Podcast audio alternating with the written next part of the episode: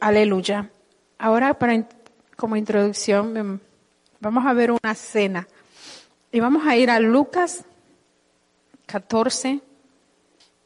Oyendo esto, uno de los que estaba sentado con él a la mesa le dijo, bienaventurado el que come pan en el reino de Dios. Esto, entonces Jesús le dijo, un hombre hizo una gran cena y convidó a muchos. Y a la hora de la cena envió a su siervo a decir a los convidados, venid, que ya todos, que ya todo está preparado.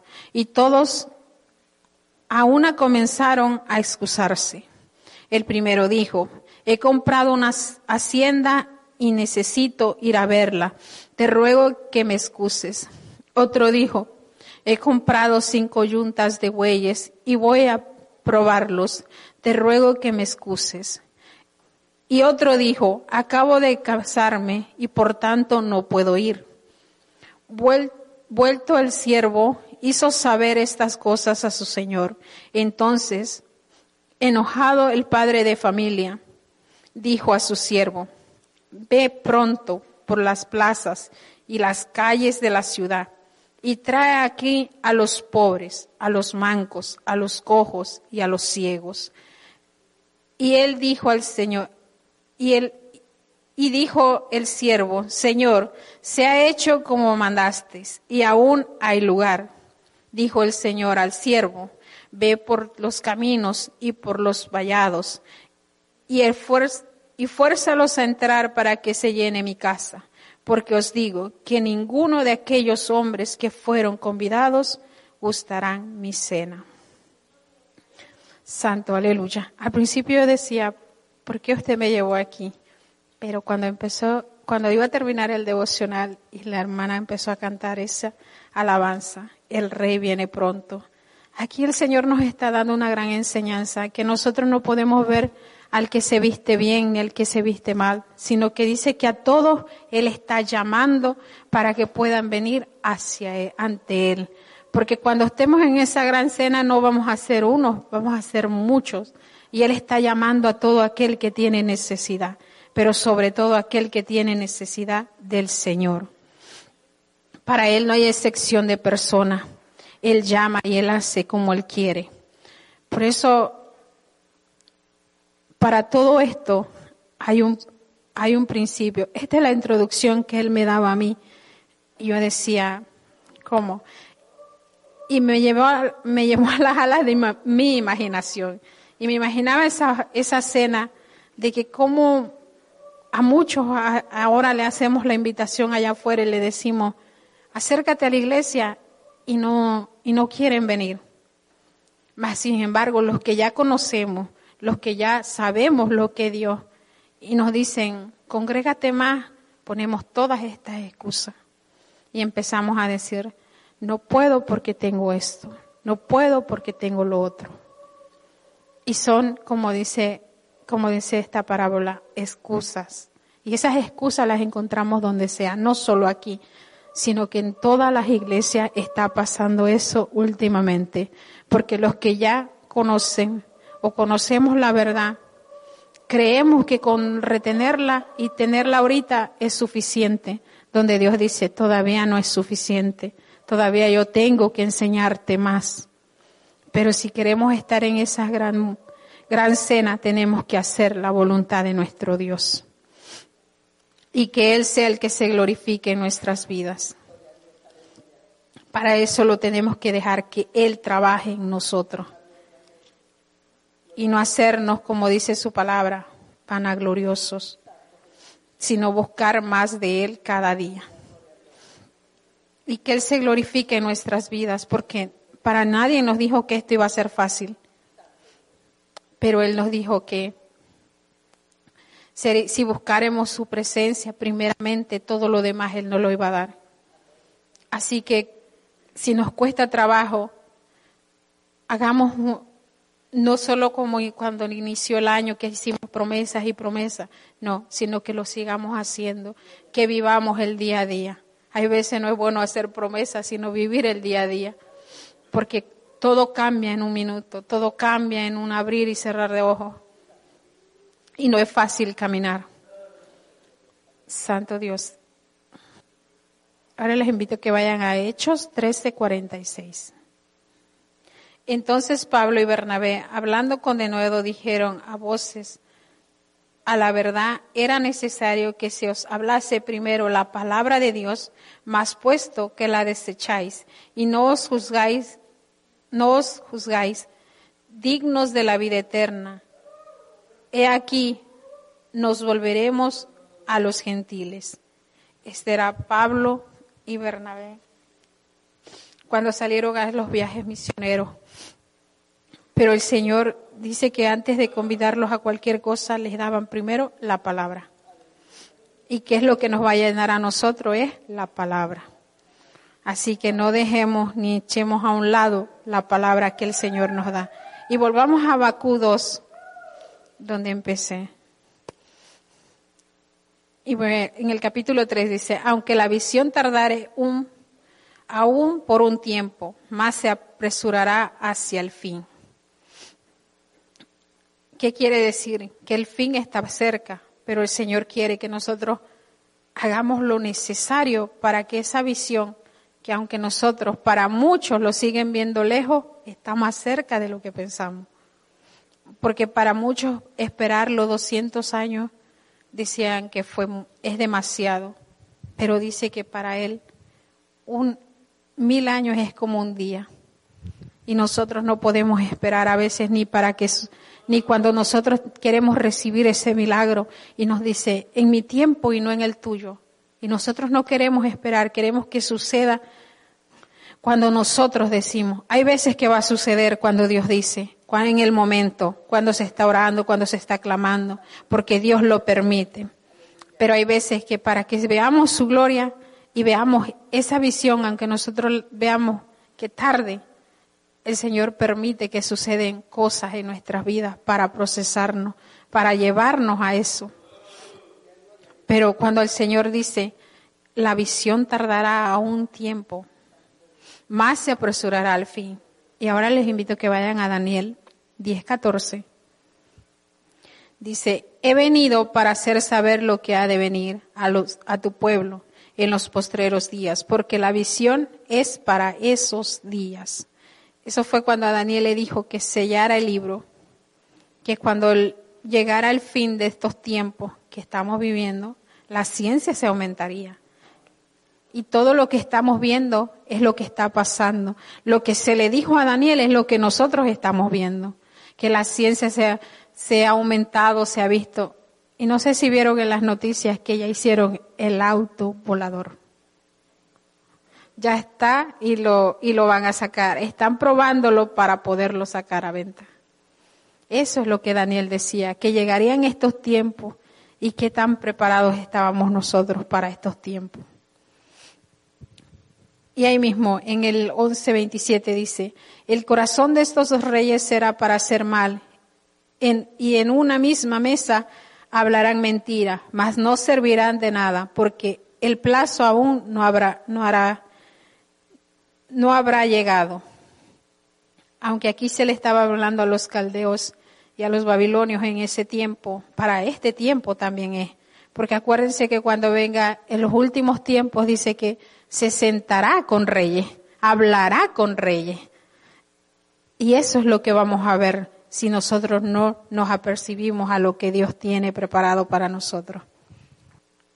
Y en Hebreos 10:37 dice, porque aún un poquito y el que ha de venir vendrá y no tardará, mas el justo por fe vivirá. Y si retrocediere, no guardará su alma, pero vosotros no somos de los que retrocedemos para perdición, sino de los que tienen fe para preservación del alma. Y nos está hablando el Señor, que nuestra fe no mengüe. Si si Abacú le dijo que no menguara, porque este libro del profeta Abacú habla de cómo él se refirió a Dios. Le hizo dos preguntas y de esas dos preguntas tuvo dos respuestas diferentes. Y esta fue la segunda respuesta que Dios le dio. Por eso Abacú decía que ¿por qué? ¿Por qué si el pueblo en ese tiempo hacían y dice que como dice, ah, perdón, que formaban ciudades con sangre, o sea que había guerra, que se iban los, los caldeos, porque aquí los menciona. Y es el primer libro que yo, que se ve que mencionan, los menciona ellos. Y él le preguntaba al Señor, ¿por qué? ¿Por qué permites que esto suceda? Hasta que el Señor le contestó y le dio la respuesta. Y le dijo en la primera respuesta, ¿no eres tú desde el principio, oh Jehová, Dios mío, santo mío? No moriremos, oh Jehová, para juicio lo pusiste, y tú, oh roca, la fundaste para castigar. Muy limpio eres de ojos. Estoy en el Abacú 1.13. Muy limpio eres de ojos para ver el alma, ni puedes ver el agravio, porque ves a los menospreciadores y callas cuando destruyes el impío más el justo que él. Aunque el Señor muchas veces tarde para hacer lo que nosotros pensamos, y aquí está una de las visiones, aquí está. Porque aquí yo levanto a los caldeos, nación cruel y presurosa, que camina por la anchura de la tierra para poseer las moradas ajenas. ¿Y qué estamos viendo ahora? ¿Cuántos países no se están levantando en contra de otros países? Aún en contra del pueblo de Dios. ¿Cuántos hijos del Señor no han salido de sus naciones para llevar esa palabra y han sido perseguidos a causa de esa palabra? Y nosotros aquí estamos muy cómodos y nos quejamos de todo. ¿Cuánto más podemos esperar? Y así era su queja de Abacú, porque aunque él estaba ahí esperando, porque él es contemporáneo de Jeremías, Ezequiel, Daniel y Sofonías. O sea, que él vio lo que sucedió con Nabucodonosor cuando invadió Israel, a Jerusalén, perdón, a Judá. Él lo vio todo eso y qué fue lo que pasó. Vio toda la destrucción que hicieron en esa casa. Por eso él se enfocaba y le decía, dame respuesta. Pero Dios tenía las respuestas más grandes para él cuando le dijo, he aquí que aquel cuya alma no es recta se enorgullece, mas el justo por su fe vivirá. Ahí estaba la respuesta de Dios, porque aunque nuestra... El Señor nos ha venido hablando del, del enojo, del orgullo, de los celos. ¿Por qué? Porque estamos viviendo eso. Y nosotros seguimos con oídos sordos. Donde dice, no seas orgulloso. Si ten, qué bueno que lo tiene. Pero aún así, que sea recta tu alma, que busque lo de Dios. Eso es lo que quiere Dios que nosotros seamos rectos aunque no tengamos nada. Muchas veces nos van a juzgar, pero Dios es el que tiene la última palabra en nuestras vidas. A mí me llenaba de gozo porque decía de fe. Y, cuando me dice, más el justo por su fe vivirá, yo me quedaba, muchas veces nos vamos a la fe que habla de, la, de los patriarcas de la fe, y eso está en Hebreos 11. Pero no, él me decía, no, de esta fe, de esta fe que Abacú, aún a pesar de sus opresiones, él tenía fe, porque él le oraba al Señor para que el Señor lo sacara de lo que ellos estaban viviendo. Aún menciona que Abacú era similar a Job, pero Job fue tan diferente porque cuando dice que él oyó lo que Dios hacía, no lo vio, sino que hasta que él lo vivió. Porque dice que muchos hablamos de Job, pero no queremos estar en el proceso de Job, porque ese proceso de Job fue duro, fue duro.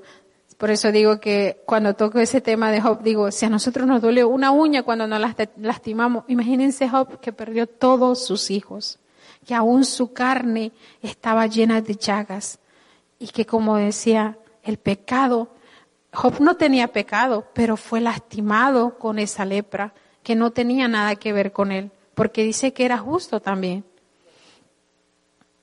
Por eso dice, el justo, más el justo por su fe vivirá. Y Job, a pesar de todo eso, se levantó. El Señor lo levantó, lo restauró, le dio más cosas, se lo multiplicó y le dio hijos. aunque muchos dicen ahora que Job tal vez ya no tenía la misma esposa, no lo sabemos porque la Biblia no lo refleja. Tal vez fue la misma esposa y el Señor a sí mismo, que aunque ella le dijo, aunque en el momento de, porque ¿quién no tiene un día de amargura, un día de ira? Ella tal vez en su ira y en ver a su esposo en la manera que estaba, por eso le dijo, oh, maldice a tu Dios y muérete. Pero no, él no, él dijo no, porque él me dio, nos dio la vida, él nos dio lo que teníamos. Pero a pesar de eso, Dios tuvo misericordia y volvió a levantar a Job. Esto no estaba en mí. Viene de ahí arriba. Así que no seamos así, sino que busquemos el agradar a Dios, aferrarnos a esa fe. Porque dice que si nuestra fe es como ese granito de mostaza, viendo un, algo que me envió mi esposo, y decía que el grano de mostaza es una semilla tan pequeñita, pero que no se mezcla con otra semilla. Es única, es dura, pero que cuando crece, crece tan bonito, un árbol tan grande y tan rápido. Pero es hermosa su, la manera en que crece, un árbol grandísimo y que da frutos. Ahora, ¿cómo es nuestra fe? ¿En qué nivel de fe estamos? si somos como ese granito de mostaza, que cuando dé su fruto o cuando crezca sea como ese árbol, árbol frondoso, agradable a otros, que nuestra fe contagie a otros para que aquellos que no tienen la tengan. Algo que me ha enseñado mi Señor a orar mucho, porque nuestra fe no mengue, sino porque vaya en aumento.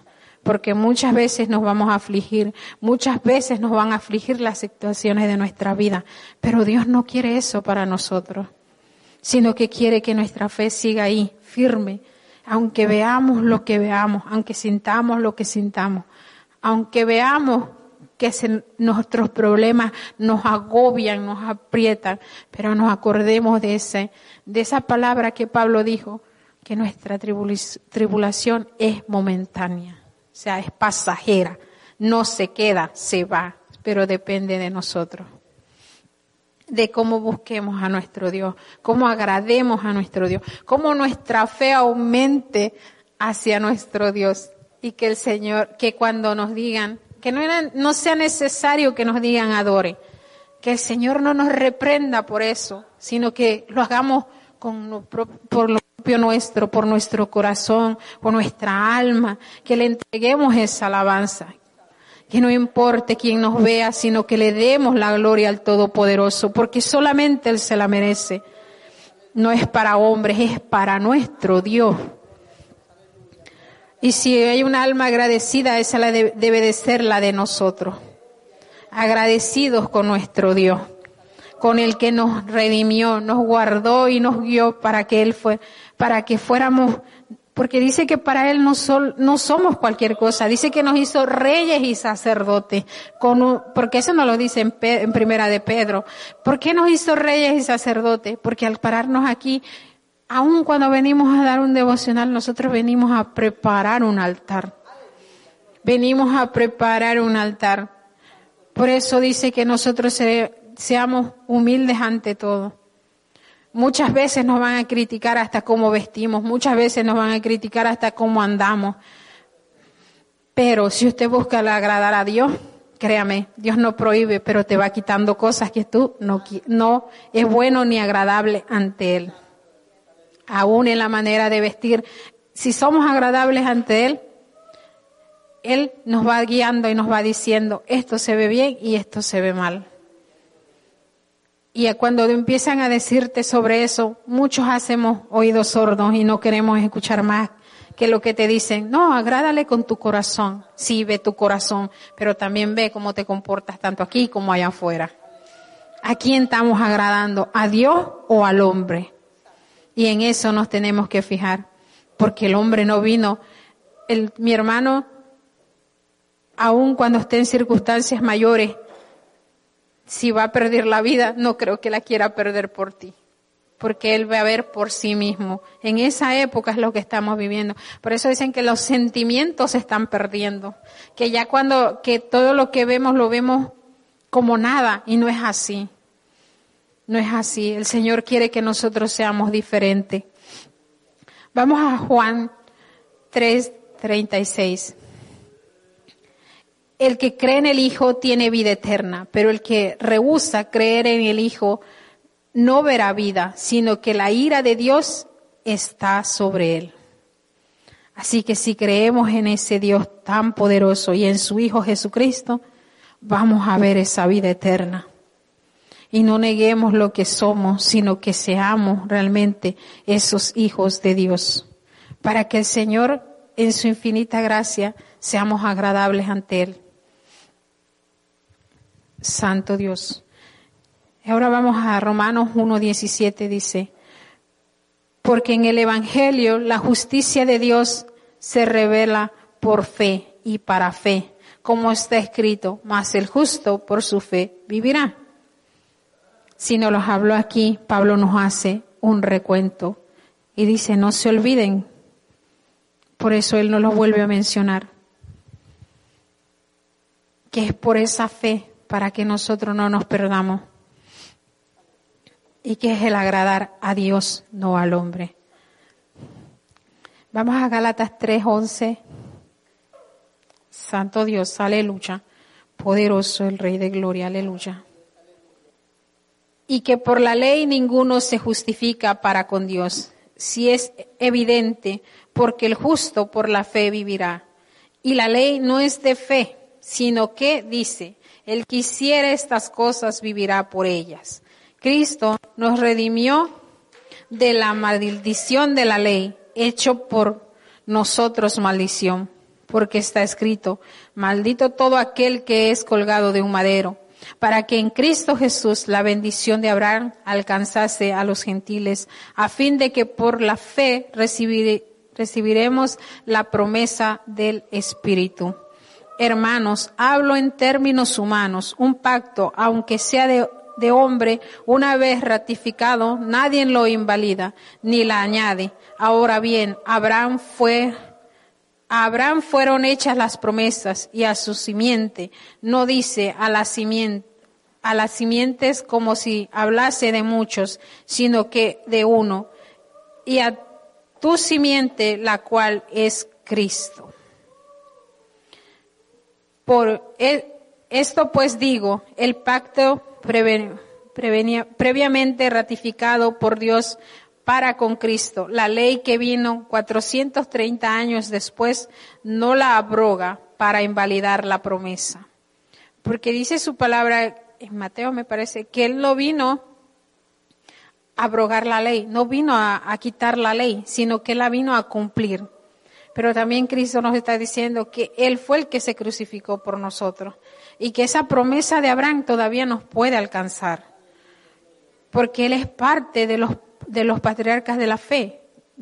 Si vamos a, a Hebreos 11, ahí nos habla de Abraham. Y vamos a ir a ese versículo, a Hebreos 11, el 8. Dice, por la fe, Abraham siendo llamado obedeció para salir al lugar que había de recibir como herencia y salió sin saber a dónde iba.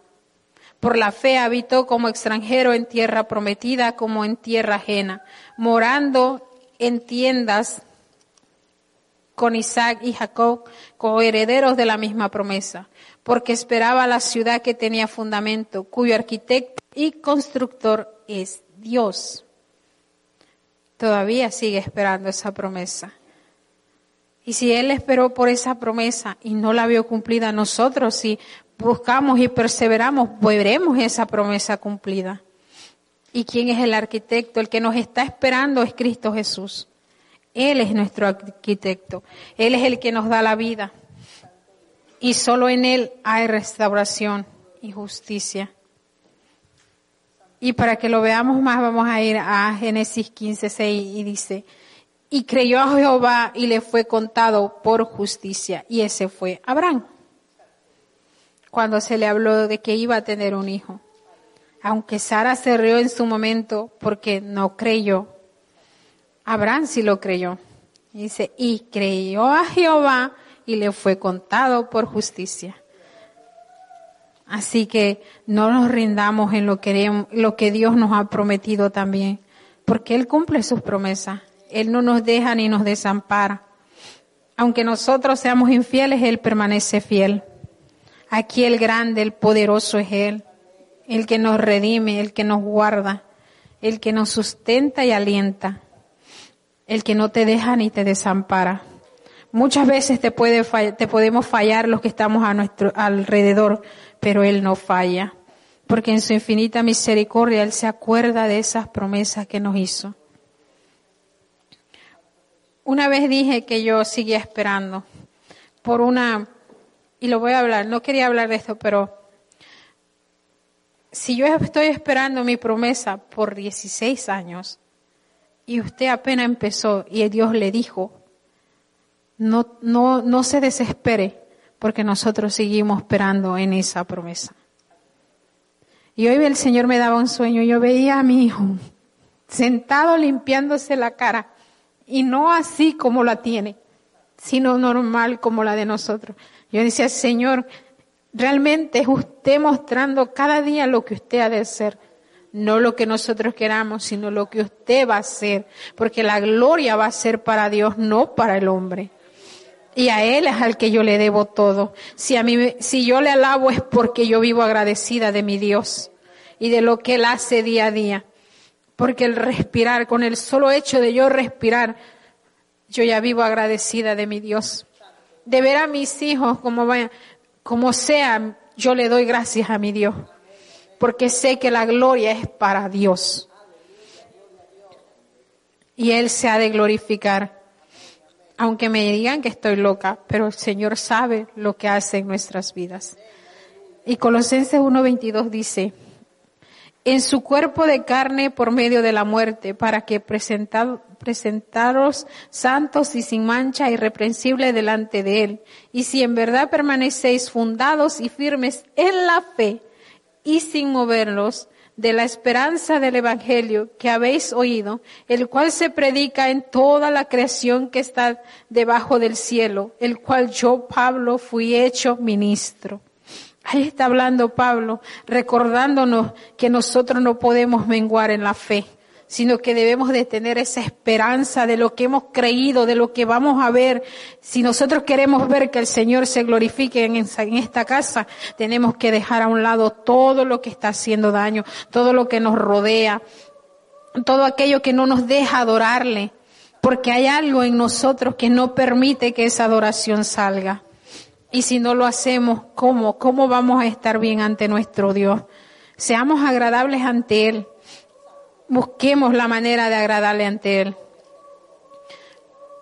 Por eso el, salmista decía que mil veces estar en sus atrios que fuera de Él, porque Él sabía que aquí era un deleite y que solamente en Él se podía encontrar lo que uno busca. Al estar, por eso dice la alabanza, al entrar, al entrar en tu presencia de tu majestad, Ahí es donde vamos a ver la, gloria de Dios.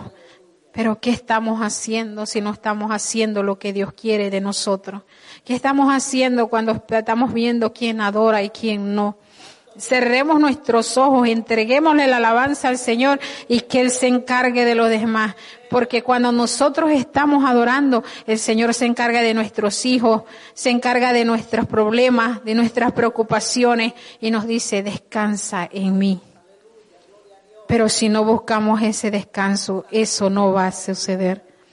Por eso el Señor, por eso en su magnificencia, Él es grande, Él es poderoso, Él es maravilloso. El que dio la vida por nosotros fue Cristo Jesús y a Él tenemos que agradarle. Que no se nos olvide ese sacrificio de la cruz que fue tan grande, tan pero tan grande.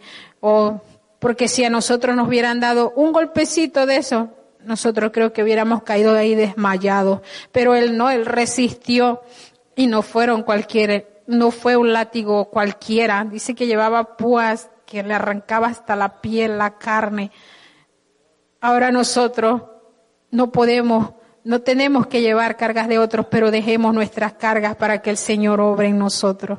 Y vamos a Hebreos 3:12. Mirad, hermanos, que no haya en ninguno de vosotros corazón malo de incredulidad para apartarse de Dios, del Dios vivo. Antes, exhortarnos los unos a los otros cada día, entre tanto que se dice hoy, para que ninguno de vosotros se endurezca por el engaño del pecado. porque somos hechos participantes de Cristo, con tal que retengamos firme hasta el fin nuestra confianza desde el principio. Entre tanto que dice, yo iré, yo iré hoy su voz y no endurezcáis vuestro corazón como en la provocación. Santo Dios, aleluya. El Señor quiere oír nuestra voz. No endurezcamos, no endurezcamos nuestro corazón. Hablemosles a nuestro Dios, que Él nos escucha. No endurezcamos nuestro corazón, dejemos que nuestro corazón se limpie para que el Señor obre en nosotros a través de su palabra, porque dice que este es nuestro refrigerio, porque cuando nos habló al principio nos dijo que lo primero era la palabra, porque este es el refrigerio de nuestro Dios, en quien tenemos que gloriarnos, en quien tenemos que adorarle y exaltarle. No importa quién esté aquí, sino que le demos la mejor alabanza a nuestro Dios. Y para terminar, vamos a ir a Abacú y vamos a leer parte de la oración que hizo Abacú. Yo sé que en todas las Biblias trae temas diferentes y dice alabanza debido a la fe en Dios. Y es Abacú 3, 17. Aunque la higuera no florezca, ni en las vides haya frutos, aunque falte el producto del olivo, y los labradores no den mantenimiento, y las ovejas sean quitadas de la majada, y no haya vacas en los corrales. Con todo yo me alegraré en Jehová y me gozaré en el Dios de mi salvación, porque Jehová, el Señor, es mi fortaleza, el cual hace mis pies como las siervas y en mis alturas me hace andar. Santo Dios, aleluya. Que dice Abacú ahí, que no importa lo que pase, él le iba a dar siempre lo mejor a Dios y que en él iba a ver lo, lo que Dios tenía para él. Santo Dios, que aunque no hubiera nada, no hubiera que comer, él siempre lo alabaría, porque dice aquí que aunque la higuera no florezca, quiere decir que aunque no hubiera trigo, cebada, que era lo que se daba en ese tiempo, él lo iba a agradar a Dios que aunque no hubiera el producto del olivo, aunque el aceite escaseara, él se, se, iba a alegrar con el Dios de su salvación. Aunque no hubiera vacas en los corrales, donde hubiera la peor escasez, él seguiría siempre agradando a su Dios. Eso es lo que Abacú dice, que no importa, no importa lo que no haya, él siempre iba a ser agradable ante su Dios. Y a nosotros, ¿qué nos falta? Que nos falta, que no podemos agradar a nuestro Dios. Tenemos salud, tenemos vida, tenemos, yo creo que a nadie nos falta nada, porque aun cuando falta el Señor provee. Y en nuestras casas no falta nada. Aún aquellos que tal vez ahorita por este frío muchos no tengan calefacción, pero aún ahí el Señor provee. ¿Y nosotros qué estamos haciendo? ¿Queremos agradar a Dios? Dice que el justo por su fe vivirá. Y si tenemos fe, eso puede pasar. La provisión ha de llegar a nuestra vida. Así que vamos a hacer como Abacu y digamos, Jehová es el Señor, es mi fortaleza. Jehová es nuestra fortaleza. Y sigamos buscando y agradando a nuestro Dios. Este ha sido el mensaje que el Señor no me ha dado para esta noche. No me llevo nada, dejo todo porque Así es nuestro Dios. Grande y poderoso es Él, santo y sublime es su nombre.